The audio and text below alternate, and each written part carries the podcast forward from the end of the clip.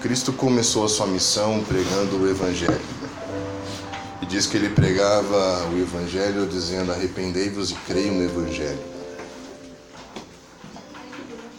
Ele mesmo profetiza em Mateus 24 que quando esse Evangelho for pregado em todo o mundo, será o grande sinal de uma mudança de tempo e, e do fim. O Evangelho é a base do começo, o sinal do fim. Eu pensei esses dias, Deus, o que eu posso fazer para que nós tenhamos um grupo de pessoas humildes, simples, puras, verdadeiras? Ele diz: prega o Evangelho. Eu não sei como você definiria o Evangelho. O que é o Evangelho para você? Você vai me dizer, não, o Evangelho é a boa notícia. Ok. Mas isso tem a ver com você ou tem a ver com ele? O Evangelho é o que Deus é. O Evangelho é o que Deus fez. O Evangelho é o que Deus faz. O Evangelho é o que Deus fará. Com base no que você diz isso? o Evangelho segundo João. João capítulo 1, versículo 1. No princípio era a palavra. A palavra estava com Deus e a palavra era Deus. No princípio era Deus se relacionando com seu próprio filho. E ele estava no princípio com Deus. Por isso que o evangelho é tudo que Deus é.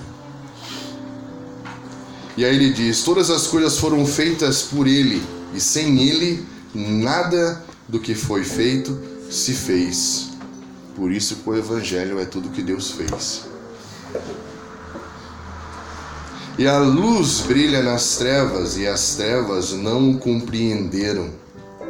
Houve um homem enviado por Deus, cujo nome era João.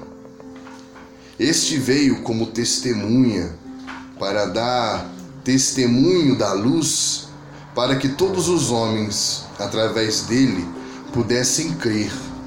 Ele não era luz, mas foi enviado para dar testemunho da luz.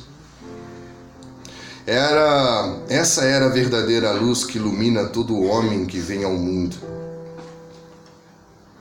Ele estava no mundo e o mundo foi criado por intermédio dele, mas o mundo não o conheceu. Ele veio para os seus e os seus não o receberam. Mas os muitos que o receberam, a eles deu o poder de serem feitos filhos de Deus, os quais não nasceram do sangue, nem da vontade da carne, nem da vontade do homem, mas de Deus. Você percebe que Deus, em sua sabedoria soberana, ele criou o bem e criou o mal. Porque ninguém saberia o que seria o bem se não existisse o mal, e não saberia o que seria o mal se não existisse o bem. E Deus deu ao homem uma livre escolha. E na sua soberana sabedoria de dar ao homem uma livre escolha, ele deu ao homem a possibilidade de o conhecer na sua soberana graça. E a graça de Deus fala de que ele tem um compromisso com tudo o que ele é, com tudo o que ele fez. E aconteceu algo que em nenhuma religião, em nenhuma fé, em nenhum lugar do mundo aconteceu a divindade veio até nós. Fala de um Deus que é, de um Deus que fez tudo e um Deus que estava antes mesmo da fundação do mundo comprometido com tudo que ele fez. E ele manteve o seu compromisso. Ele se fez carne, ele foi descendo, descendo, sendo Deus se fez homem, servindo a humanidade, obedecendo a Deus, tornando-se condenado. O Deus que desceu ao lugar mais fundo para poder nos trazer de volta ao lugar mais alto. Quando você começa quando você começa a pensar no evangelho, não tem por que a gente acreditar que é possível ter um plano de subida, de ascensão, sem antes entender o caminho de Cristo. Ele veio, os seus não receberam, mas aos que receberam, ele deu o direito de serem filhos de novo, de pertencerem a uma família eterna de novo. Quem devolveu o direito? Cristo. Quem fez? Cristo. É algum mérito seu? Tem a ver por sermos bons, bonitos? Ele começa a falar de um renascer. E ele fala que esses que receberam a ele não nasceram do sangue, nem da vontade da carne, nem da vontade do homem. Tudo que você começa a experimentar do Evangelho não tem a ver com nada material, com nada físico, com a vontade de algum líder, de alguma pessoa, de um ser humano ou do ensino de alguém, mas tem a ver com homens que começaram a experimentar a vontade de Deus. Ser tocado pelo Evangelho é começar a experimentar a vontade de Deus.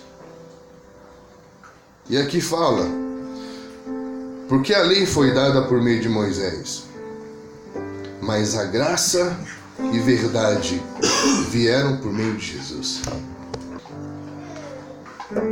Nenhum homem viu a Deus em qualquer momento. O Filho unigênito que está no seio do Pai é quem o revelou. O Evangelho não é apenas uma boa notícia, o Evangelho é o que Deus é, o Evangelho é o que Deus fez, o Evangelho é o que Deus faz, o Evangelho é o que Deus fará. E receber esse Evangelho não tem a ver com você, tem a ver com Ele. Olha que lindo, João veio para ser como aquele que aponta um caminho, mas ele não sabia. Olha o que João diz: Eu sou a voz de quem clama no deserto. Eu só estou ecoando a voz de alguém que está clamando. Quem é que clama no deserto?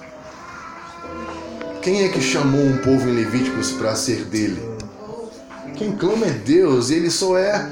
Eu sou a voz, eu estou dando voz àquele que está clamando por nós. Isso é o Evangelho. Este é aquele que vem após mim, porque é antes de mim. E no versículo 29 diz: João vê Jesus vindo até ele e disse: Eis o Cordeiro de Deus que tira o pecado do mundo. Versículo 20: Este é aquele de quem eu disse: Depois de mim vem um homem que tem preferência sobre mim, porque ele é antes de mim. Eu não o conhecia, mas para que ele fosse revelado a Israel, por isso vim. João testemunhou dizendo: Eu vi o Espírito descer do céu como uma pomba e permaneceu sobre ele. Eu não conhecia, mas aquele que me enviou para batizar com água, este disse para mim: Aquele sobre quem vires o Espírito e sobre ele permanecer, este é o que batiza com o Espírito Santo. Foi João mesmo que encontrou Jesus? Ou foi Jesus que encontrou João? O Evangelho é o que Deus faz. Ele estava falando de uma coisa que ele não conhecia, de alguém que ele nunca tinha visto, mas o próprio Deus que enviou ele disse: Quando você vê o Espírito vindo sobre alguém permanecer, é este. A história continua. André vai dizer: Nós encontramos o Messias. A pergunta é: Ele encontrou o Messias? Ou o Messias encontrou ele? ele traz um Natanael, ele diz para Natanael, Natanael, nós encontramos a quem Moisés falava. E aí Natanael vai até Jesus, mas ele fala para Natanael, eu te vi debaixo da figueira que você estava sentado. Natanael encontrou Jesus? Sabe, às vezes a gente cresceu ouvindo dizer, você tem que levantar a sua mão para aceitar Jesus. Você vai descobrir que não somos nós que o encontramos. Ele que nos encontrou. Porque o Evangelho é o que Deus é.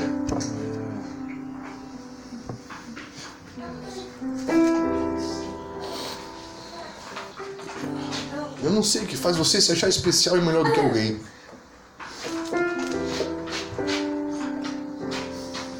Porque nada tem a ver com a gente.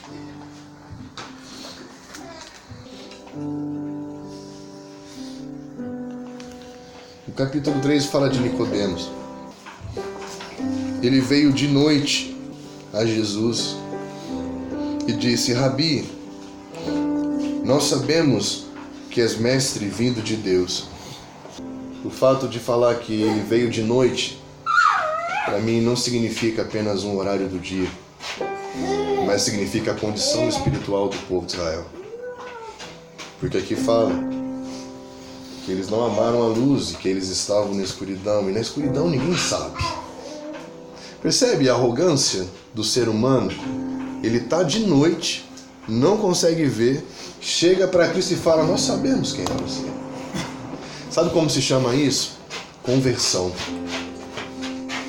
O problema é que nós temos muita gente convertida, mas não temos gente renascida.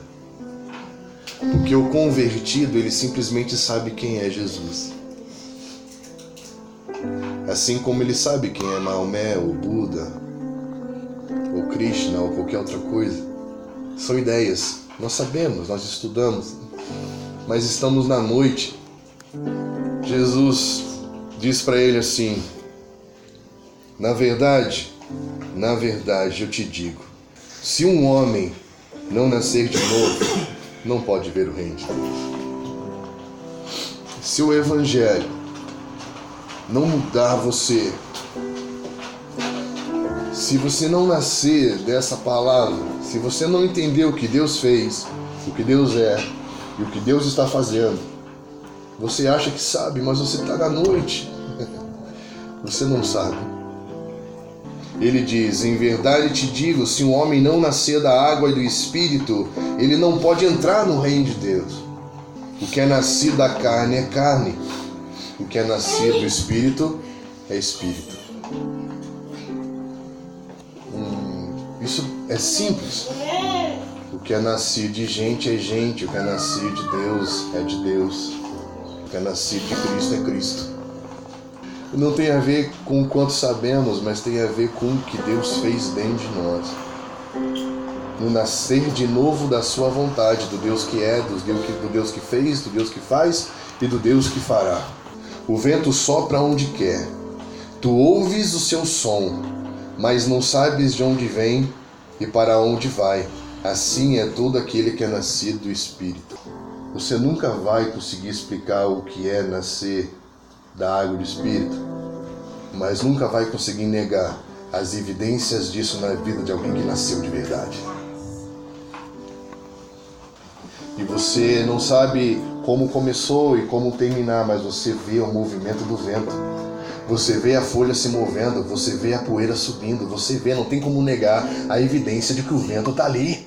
Não tem como negar a evidência de que o espírito está ali. Estão entendendo? E se somos arrogantes, se somos egoístas, se nos achamos melhor do que alguém, não há evidência de que o espírito está ali. Somos só mais um Nicodemos que sabe, nós sabemos quem é Jesus porque somos teólogos, porque estudamos ou porque tivemos algum tipo de experiência. Ele diz: não, se não acontecer algo dentro de você, se você não for purificado pela água e receber um novo espírito, se você não for purificado na sua natureza e receber um espírito novo dentro de você, você não sabe de nada.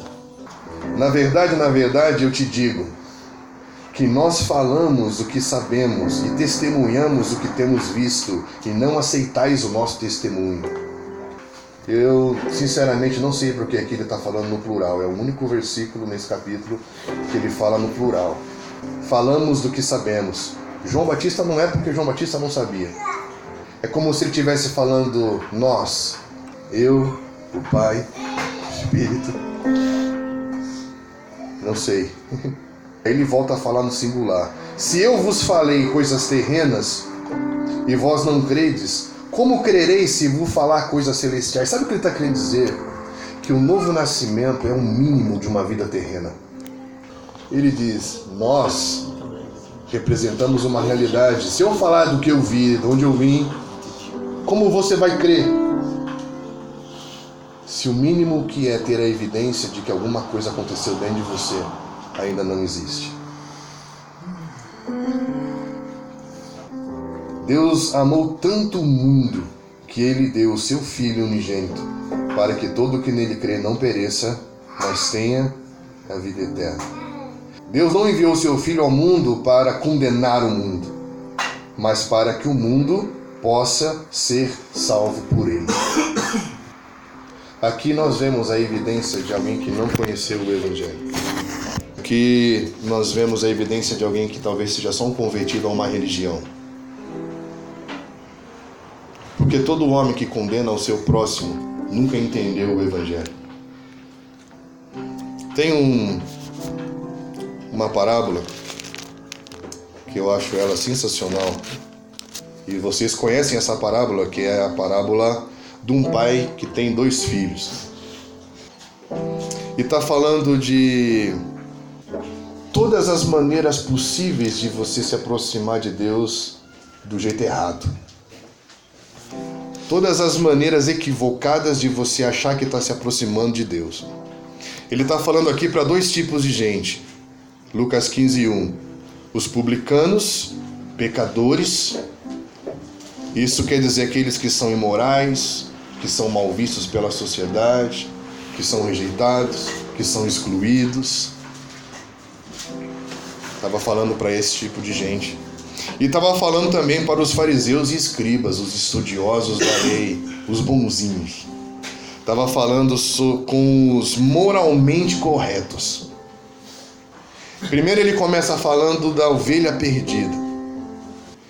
E quando ele vai em busca da ovelha perdida, as ovelhas perdidas têm a ver com a casa de Israel. Ele está dizendo: vocês estão perdidos. Depois ele fala de uma mulher que vai atrás de uma dracma, de um tesouro. E depois ele fala dos dois filhos. A impressão que eu tenho é que ele está dizendo: diante do amor de Deus, todos vocês têm o mesmo valor. E eu vim para salvar todos. Independente de você se achar melhor ou se sentir pior, eu vim para todos. Esse é o Evangelho. Eu vim por amor todos. Para a ovelha, para Israel, para o pródigo, que tem a ver com aquele relativista, aquele que fala eu tenho a minha própria verdade, eu tenho a minha própria ideia, e ele pega e vai construir a sua vida. Ele ajunta tudo, ele gasta tudo e ele fica sem nada e ele de repente se vê voltando para a casa do pai. Que o mais novo é aquele que pegou dinheiro, gastou dinheiro, só que tinha o bonzinho. Né? E você vai perceber que dentro do reino de Deus, o pai é tão, tão lindo que ele fala: os dois estão perdidos. O pai colocou os dois para dentro. Estão entendendo? Porque o filho mais novo, ele se achava digno de entrar na casa do pai? Não, ele fala, só me dá um emprego. Ele fala, não, eu vou pôr você para dentro, vamos fazer uma festa. Aí ele foi no mais velho, que era o bonzinho, o que sabia a lei, a Torá, o engomadinho.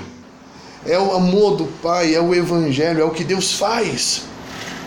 Não é o que você errou, o que você acertou, que faz a gente voltar a viver. Não é o quanto você errou na sua vida, não é o quanto você acertou. Isso para Deus não significa nada. Porque é o amor dele que põe a gente de novo para dentro da casa, cara. É o amor dele que faz a gente ser filho de novo. É o amor dele.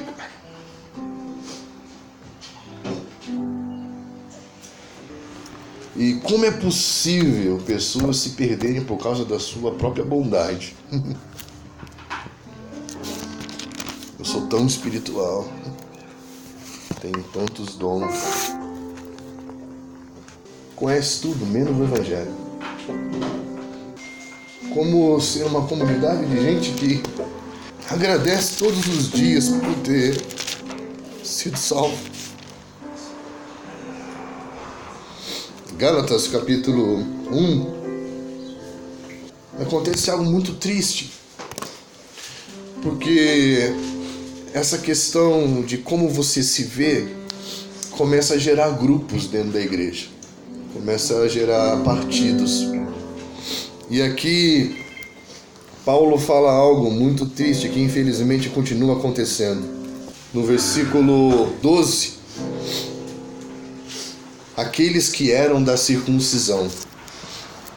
Então eram judeus que haviam crido em Cristo, mas que ainda acreditavam que precisavam se manter puros por meio dos cerimoniais religiosos. E o que está por trás disso? Eu ouvi um, um, teólogo falando sobre as duas dinâmicas da graça. Tim Keller fala sobre isso de uma maneira maravilhosa. Ele fala que a, a dinâmica daqueles que são da circuncisão, que acreditam na pureza pessoal, que por causa da sua espiritualidade são melhores do que alguém, ele diz assim: primeiro, ele crê, segundo, ele obedece, terceiro, ele é salvo. Essa é a dinâmica da religião no sentido mais negativo que possa existir da palavra. Eu creio em Jesus e eu preciso obedecer para ser salvo. É quando nós estamos aqui juntos, mas dentro de nós existe um medo, existe uma culpa. Eu tenho que obedecer para que eu seja salvo. Eu tenho que fazer para que Ele me ame. E isso gera em nós uma ansiedade, gera em nós um peso, gera em nós um egoísmo. Sabe por quê? Porque você está sempre orando por você porque você precisa ter, porque você precisa fazer para que você possa ser salvo. E isso vai gerando em nós uma igreja ensimismada, voltada para ela mesma, tentando ser pura, obedecendo para que Deus a ame. Eu fui batizar uma menina uma vez, e quando eu estava descendo a escada, eu segurei ela. E eu falei assim: se você morresse agora, e você estivesse diante de Deus e Ele te perguntasse: por que deveria eu deixar você entrar na vida eterna? O que você responderia? Ela disse: Pastor, eu sei que eu preciso orar mais. Eu sei que eu preciso ler mais. Você consegue perceber o sofrimento e a dor dessa menina? Ela estava entrando nas águas para o batismo, mas com medo e com culpa e achando que ela tinha ainda que fazer coisas para ser salva. Esse é o grupo da circuncisão. Que de tanto ele se esforçar para obedecer, para ser salvo, ele acha que ele é melhor. Porque ele acredita que pela obediência dele, ele merece uma salvação. Por isso que o filho mais velho, ele ficou irado. Por isso que gente boazinha, religiosa, se vê no direito de se irar contra Deus.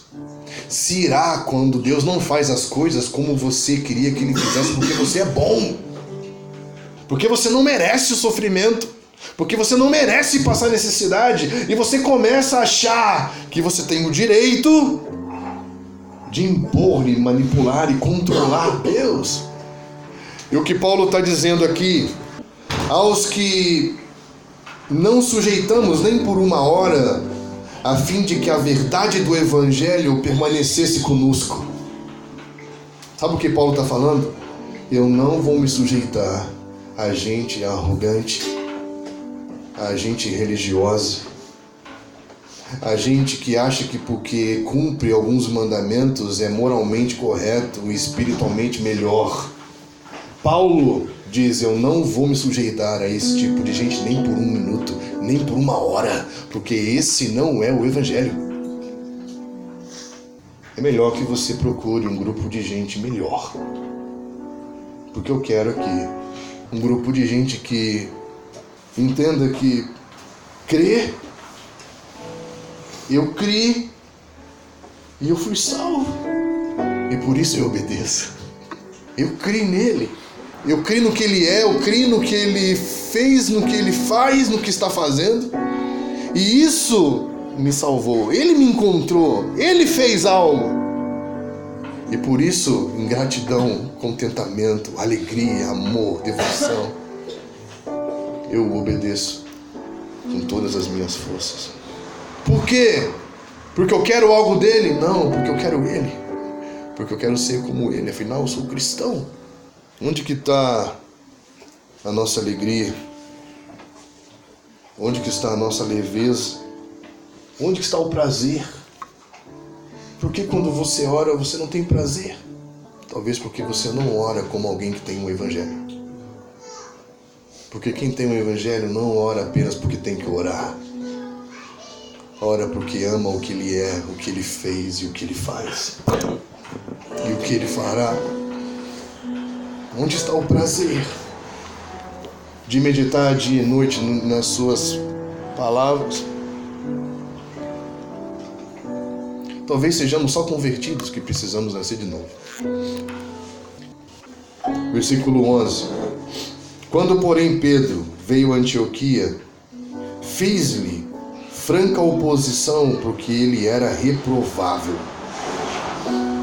porque antes de chegarem alguns da parte de Tiago, ele comia com os gentios. Mas quando aqueles vieram, ele retirou-se, separou-se deles, temendo os que eram da circuncisão. Os demais judeus se afastaram como ele, de modo que mesmo Barnabé foi levado por eles nessa dissimulação. Mas quando vi que eles não andavam corretamente segundo a verdade do Evangelho. Uau! Não andavam corretamente segundo a verdade do Evangelho. Não está falando de nenhum manezinho, não. Está falando de Pedro e de Barnabé, cara. A gente tem que comer muito arroz e feijão para entender quem esses caras foram. Ele diz: vocês não estão alinhados com o Evangelho. Vocês não entenderam a amplitude e a profundidade disso. E sabe o que estava acontecendo aqui? Esses homens estavam se achando no direito de se sentir superiores, porque acreditavam que tinham um valor especial. Talvez por isso que a nossa vida não atrai gente ruim, gente que a sociedade não quer, gente que nem mais os seus próprios pais a amam, porque a gente ainda acredita que a gente tem o direito de merecer um valor especial. Não posso comer com você. Não posso me relacionar com você. Não posso falar com você. Talvez muitos dos nossos problemas de relacionamento seja porque nós ainda não entendemos a profundidade do Evangelho. Às vezes nos achamos no direito de reivindicar coisas para nós que não temos mais direito. E sabe o que eu acho lindo? é que, além de não ter o direito de me sentir especial, no sentido de que eu não posso ser traído, eu não posso ser mal falado, eu não posso, sabe? Que você não pode? Se Jesus foi. Que direito você está reivindicando? Esse é o evangelho que eu acredito. Eu não tenho direito de me sentir especial ou de ter um tratamento mais valorizado porque sou alguém de uma espiritualidade superior. E além de não ter esse direito, eu não tenho necessidade disso. Quem tem o Evangelho, além de não querer o direito, não tem a necessidade de se sentir valorizado. Sabe por quê? Por causa do versículo 20. Estou crucificado com Cristo não obstante, eu vivo, porém, não eu, mas Cristo vive em mim. E a vida que agora vivo na carne, vivo, vivo-a pela fé no Filho de Deus que me amou e se entregou por mim. Ele já me disse qual o meu valor. Não tenho mais necessidade que ninguém fale isso. Que Deus nos ajude. O Evangelho não tem nada a ver com o que a gente possa fazer, mas tem tudo a ver com o que ele fez. Tem a ver com uma reforma da nossa estrutura motivacional. Tem a ver com uma nova espiritualidade. Tem a ver com mais amor, tem a ver com mais evidências de que o Espírito está fazendo uma coisa nova dentro de cada um de nós. Menos carne, mais fruto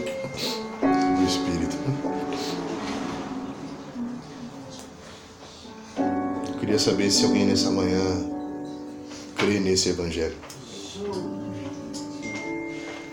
Eu queria que você fechasse seus olhos e você falasse isso para ele.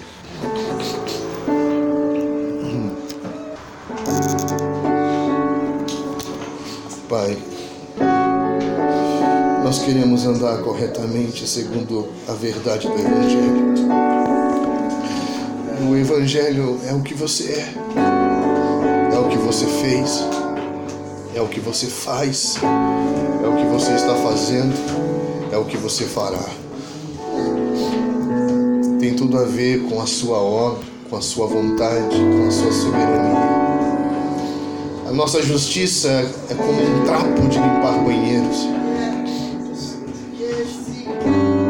Eu peço para que o teu Espírito nos convença, porque o Senhor não veio para os sãos, o Senhor veio para os, os doentes, porque os sãos não precisam de médico. Mas eu te peço, Pai, tenha misericórdia. Nos coloca dentro. Nós não queremos ficar de fora por causa dos nossos erros. E também não queremos ficar de fora porque achamos que fazemos coisas boas. Nos coloca dentro é o seu amor, é a sua graça, a sua maravilhosa e irresistível graça. Obrigado, Senhor. Que o seu amor e a sua graça coloque cada um no seu lugar. Nos reposicione. Pai, nós queremos nascer de novo. Nós queremos ter essa obra de uma, um homem interior purificado. Queremos ter um novo espírito, um novo coração. E queremos que o teu espírito nos ajude a crescer nisso. Em nome do teu filho te. Encha o nosso coração de alegria. Pai, nós não temos motivos para ficar tristes nessa manhã. O Senhor nos amou, Pai. Ah, o Senhor nos amou, o seu amor não falha. Nós não temos motivos para nos sentir condenados. Nós não temos motivos para ficar ansiosos e preocupados. Porque nós temos um Pai. Obrigado, Senhor. Gere em contentamento, alegria, leveza, prazer. Por favor, Senhor. Humildade, humildade, mansidão, paciência, autodomínio. Por favor, Senhor. São coisas que nós somos incapazes de fazer. São coisas que o Senhor faz. Esse é o Evangelho. Tem tudo a ver com o que o Senhor está fazendo. Queremos estar nisso, Pai.